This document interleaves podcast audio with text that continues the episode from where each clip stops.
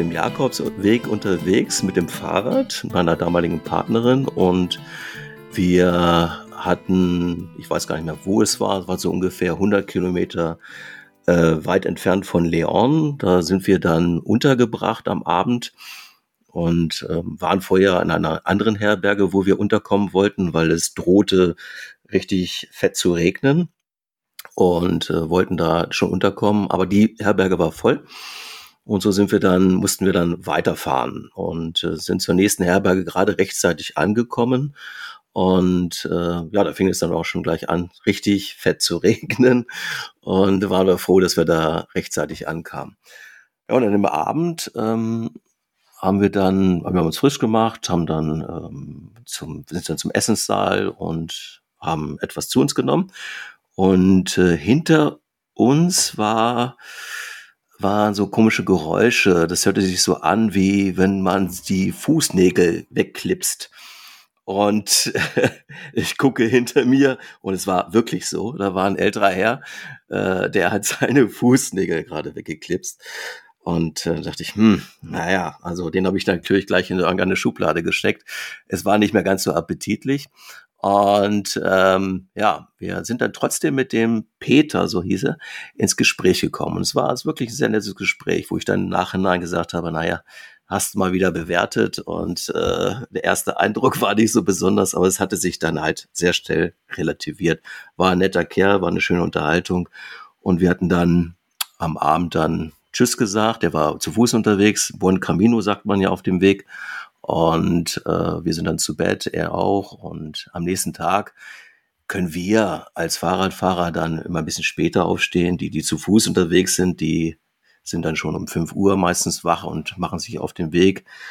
Und wir sind, ich glaube, um acht, halb neun ganz gemütlich aufgestanden und sind dann losgefahren und haben den Peter dann wieder entdeckt. Das war uns fast klar.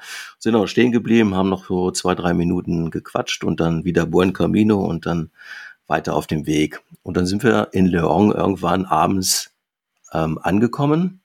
Das muss man natürlich wissen, das ist aber, denke ich, ganz klar. Im Fahrrad fährt man ungefähr das Dreifache an, an Entfernung, äh, was so ein Pilger, der zu Fuß unterwegs ist, macht. Der macht so vielleicht 30 Kilometer am Tag und dann äh, geht er in die nächste Herberge. Gut, und ähm, wir waren in Leon angekommen und unser erster Weg war dann in die Kathedrale.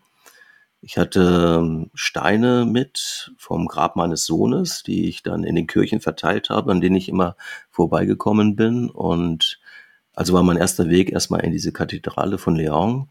Bin dort rein, habe eine schöne Stelle gefunden, habe da einen Stein abgelegt und gehe raus und just in dem Moment und genau an der Tür kommt mir der Peter entgegen. Und da denke ich, was ist das denn? Was für eine Überraschung. Ich habe es erst gar nicht glauben wollen. Ja, da hat der Peter tatsächlich an diesem Tag ähm, etwas abgekürzt und ist mit dem Bus nach Leon gefahren. Wir hatten jetzt nicht gesagt, dass wir in Leon ähm, enden werden, also dass es unser Ziel sei. Aber es war, es war so ein unglaublicher Zufall, dass genau an der Stelle, und zwar am Ausgang und Eingang, im Prinzip genau an der Tür, ich den Peter wieder entdeckt hatte. Naja, dann war klar, dass wir den Abend zusammen verbringen. Wir waren dann auch in der gleichen Herberge untergebracht. Und das hat mir wirklich richtig gut getan. Da konnte ich viel von meiner Trauer zu meinem Sohn lassen. Und das war ja so etwas, wo ich sage, das war, das war gewollt.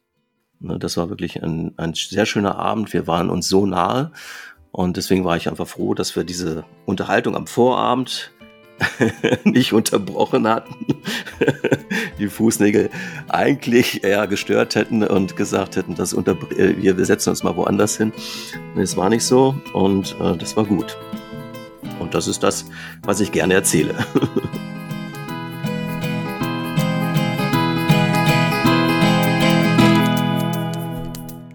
Ich bin Frank und auch diese wahre Geschichte ist Teil des Mike on Earth Projects. Harald hat sein Mikro nach der Aufnahme natürlich weitergeschickt. Zu wem? Das hörst du automatisch, wenn du diesen Podcast abonnierst. Das geht ganz einfach mit Apple Podcasts, Spotify oder praktisch jeder anderen Podcast-App. Suche einfach nach Mike on Earth. Wenn dir das alles gefällt, dann teile doch einen Link zum Podcast auf deinen sozialen Medien, damit auch andere zuhören können. Natürlich freue ich mich auch über Feedback und Kritik. Ganz einfach per E-Mail an hello at mikeonearth.net. Wem das zu schnell ging, alle Infos wie immer auch in den Show Notes. Eine schöne Woche, alles Gute und ein abenteuerliches Leben.